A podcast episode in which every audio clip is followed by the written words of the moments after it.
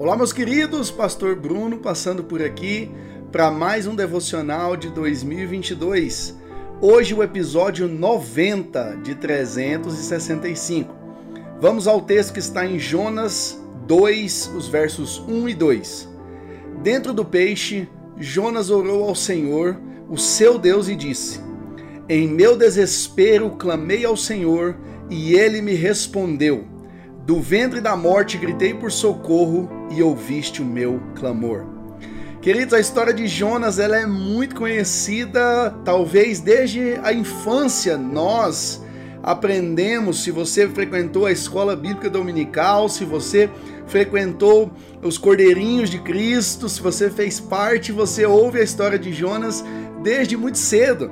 Eu conto a história para os meus filhos e quase todos os dias o Ethan pede: Papai, conta a história de Jonas, porque é algo interessante, é uma história que prende a nossa atenção, é uma história que fala de desobediência, de consequências e também de arrependimento. Jonas foi, veio a palavra do Senhor a Jonas, a Bíblia vai dizer, e mandou ele ir até Nínive. Mas ele então, com medo, de que Deus salvasse aquele povo, aquele povo se tornasse ainda mais forte, ele pega um, um, um navio em sentido oposto, em outra direção. Mas Deus então prepara uma grande tempestade e Jonas então naquele barco ele então confessa para aqueles homens que de fato a culpa era dele.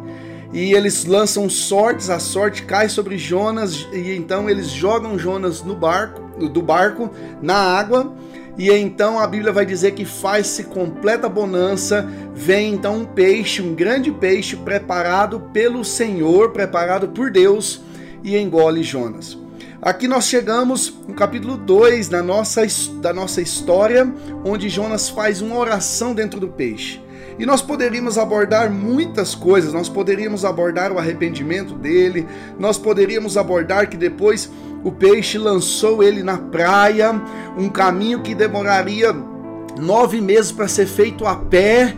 Deus então faz com que tudo aconteça dessa maneira e o peixe, com três dias, lança ele na praia. Mas não é disso que eu quero focar.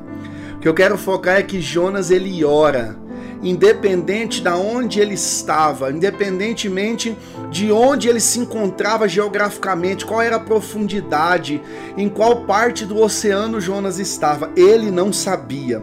Mas ele sabia que ele poderia conectar-se com o Senhor através da oração e o Senhor certamente o ouviria. Uns dizem que nós temos que ir para o monte, outros dizem que oração é só de joelhos mas o que nós de fato não podemos é deixar de orar. Se nós vamos orar de joelho, em pé, no monte, na igreja, no nosso quarto, com a porta fechada, enquanto estamos dirigindo, com os olhos abertos, enquanto estamos tomando banho, não importa. O que nós não podemos é deixar de orar. Oração é oxigênio do crente. Jonas orou de dentro do ventre do peixe. E a Bíblia diz que Deus ouviu a oração dele e deu ordem ao peixe a entregá-lo à praia perto de Nínive. Que você possa orar sem cessar, como diz Paulo aos Tessalonicenses. Não deixe de buscar a face do Senhor, porque Ele está sempre de ouvidos abertos a nos ouvir.